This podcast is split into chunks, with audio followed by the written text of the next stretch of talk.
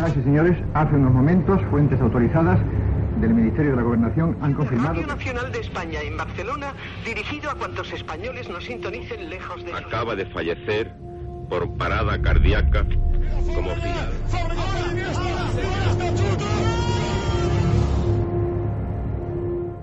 Historias de la historia. Fernando Lumbreras. Dirige Orlando Madariaga.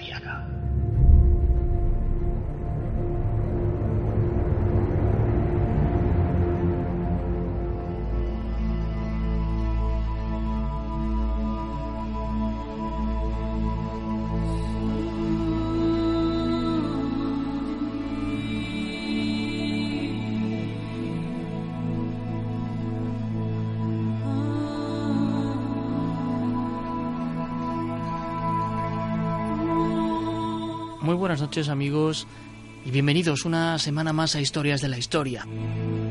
En nuestro relato de esta noche viajamos a la Roma clásica para prácticamente desde la arena hablaros de uno de los iconos de la cultura del gran imperio de la antigüedad.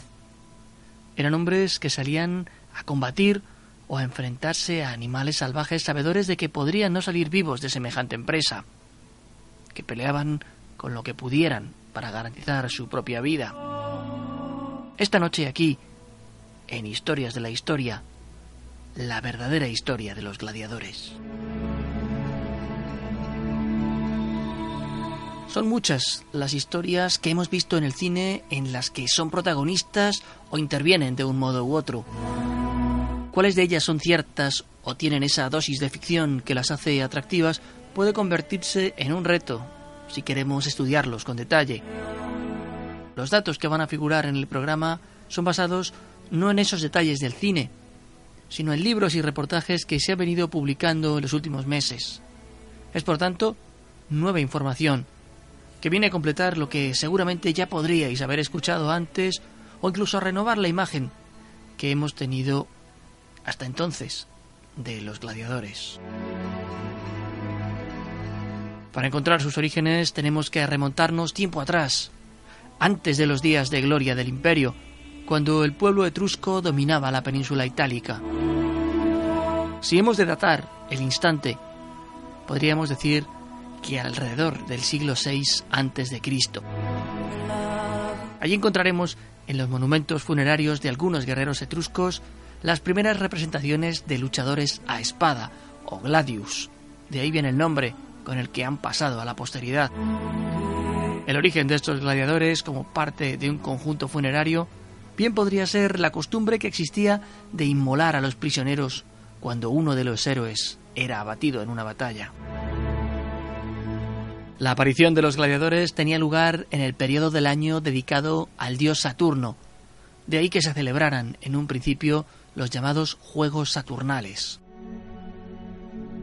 Los primeros combates se celebraron en Roma hacia el siglo III antes de nuestra era y continuarían siendo el cruento entretenimiento hasta prácticamente la decadencia del imperio.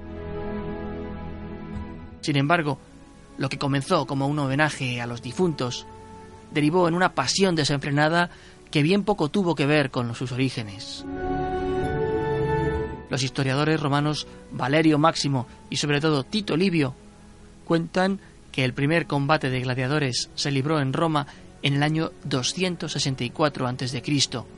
y que fue auspiciado por los hermanos Junio Pera, Máximo y Décimo. El combate se celebró en el Foro Boario y aún entonces tenía carácter de homenaje funerario. El homenajeado fue su padre, Junio Bruto Pera, quien fuera cónsul romano y miembro de una de las familias fundadoras de Roma. Otros historiadores como Suetonio, el autor de esa estupenda obra que repasa la vida de doce Césares, dan numerosísimos detalles acerca de los gladiadores y de cómo luchaban por salvar su vida. Casi siempre eran combates a muerte, individuales en algunas ocasiones o masivos en más de una ocasión. Por ejemplo, se llega a afirmar en un pasaje del libro que el emperador Nerón hizo pelear a más de 600 personas, o que Trajano, de regreso de su exitosa incursión más allá del Danubio, organizó unos juegos en los que pelearon más de 10.000. Dado que eran muchas y muy diversas las formas de combatir, no tardaron en introducirse normas y reglas.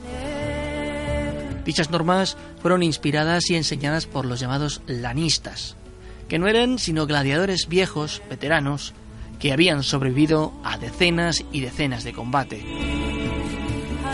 Los lanistas tenían a su cargo a los llamados gladiadores fiscales, llamados así porque dependían del Estado, que era quien pagaba su formación y su manutención.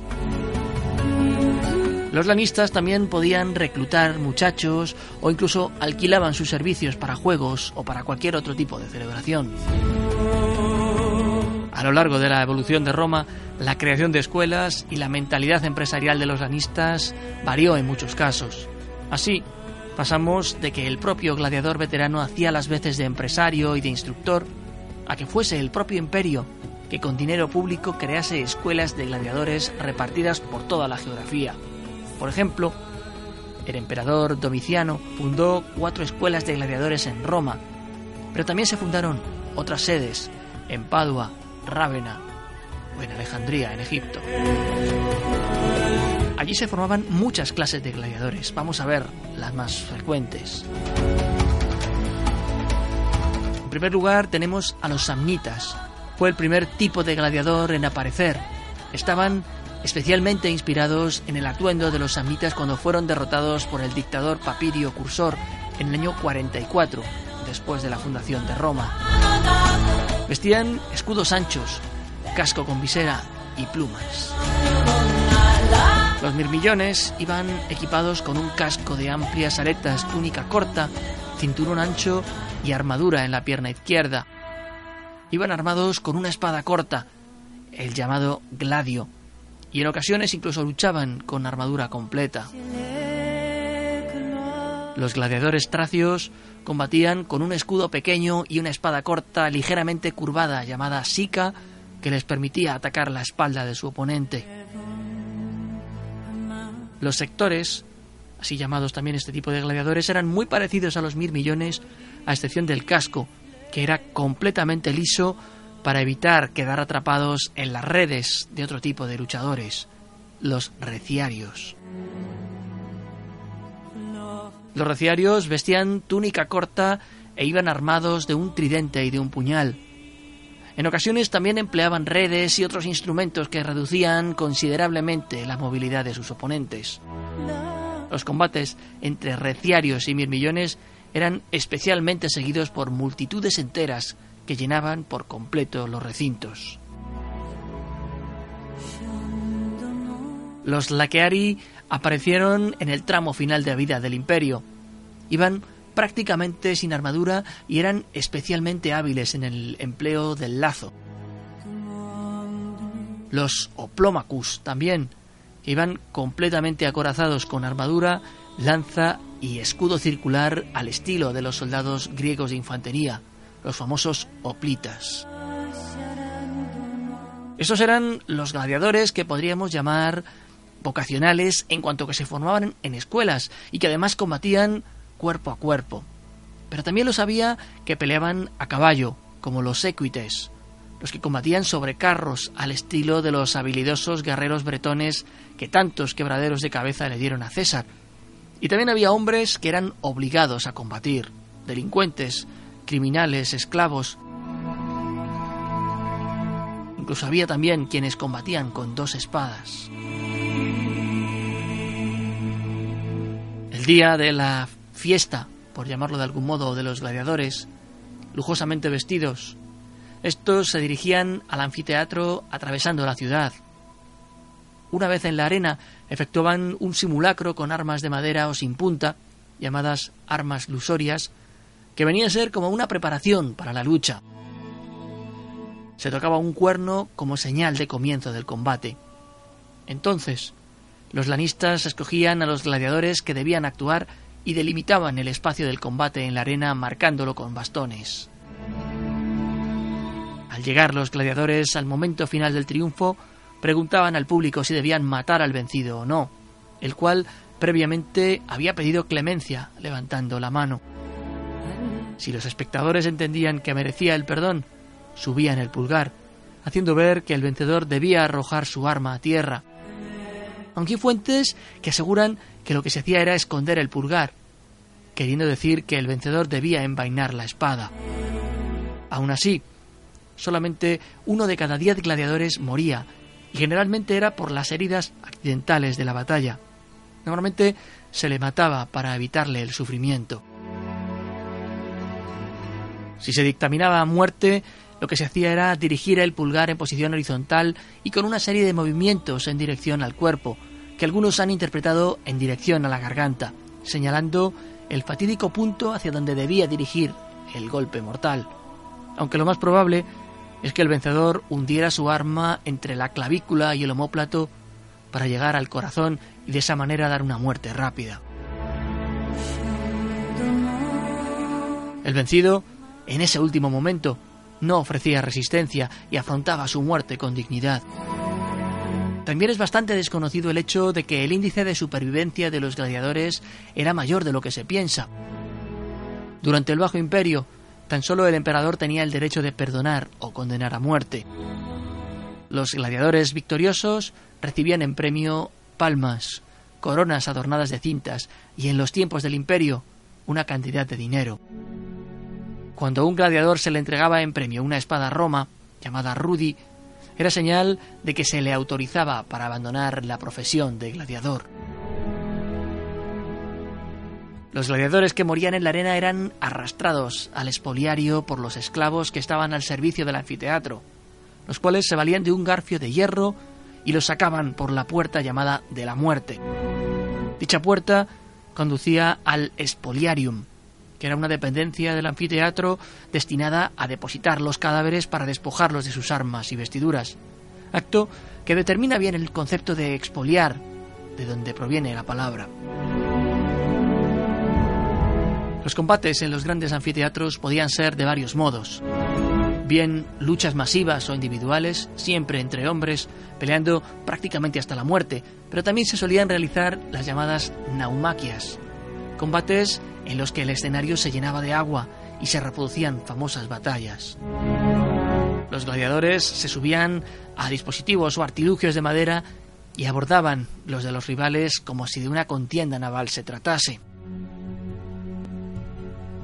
Y al igual que hoy se tiende a crear ídolos con los deportes de masas, en aquella época también los más famosos gladiadores han pasado a la posteridad.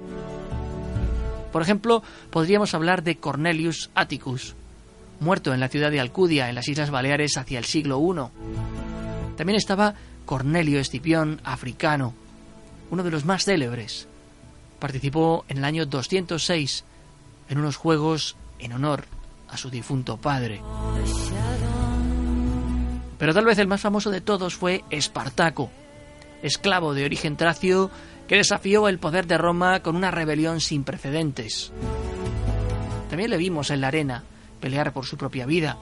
Su poder fue tan inmenso que llegó a comandar un ejército de casi 40.000 hombres que plantaron férrea batalla a las corruptas legiones romanas. Espartaco murió en combate a las puertas de Roma contra las tropas de Marco Licinio Craso. Tampoco podemos olvidarnos de Marco Valerio, apodado Hispánico, y cuya vida fue recreada en algunos fragmentos en la película Gladiator que protagonizó Russell Crowe. Marco nació en Emérita Augusta, la actual Mérida de la provincia de Badajoz, y fue un famosísimo gladiador en su época, admirado por sus partidarios y temido por sus contendientes. En la época en que vivió, el cristianismo se extendía por todo el imperio y los combates de gladiadores entraban ya en horas bajas. Con la caída de Roma como centro mundial en el año 476 de nuestra era, los combates de gladiadores fueron cayendo poco a poco en el olvido hasta desaparecer completamente cuando otro nuevo orden político dominó el mundo.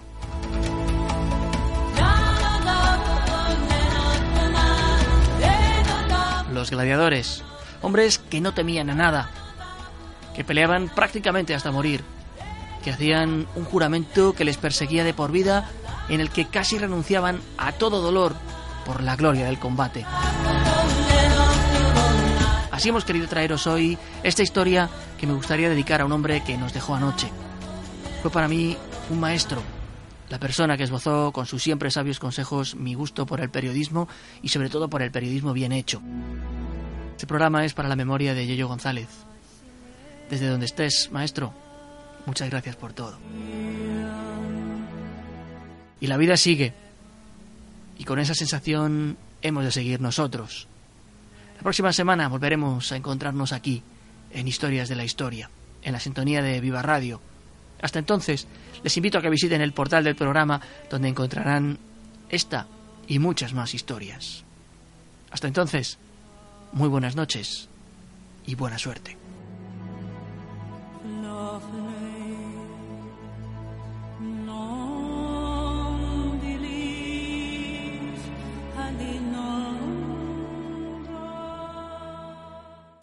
Viva Radio, tu radio de viva voz.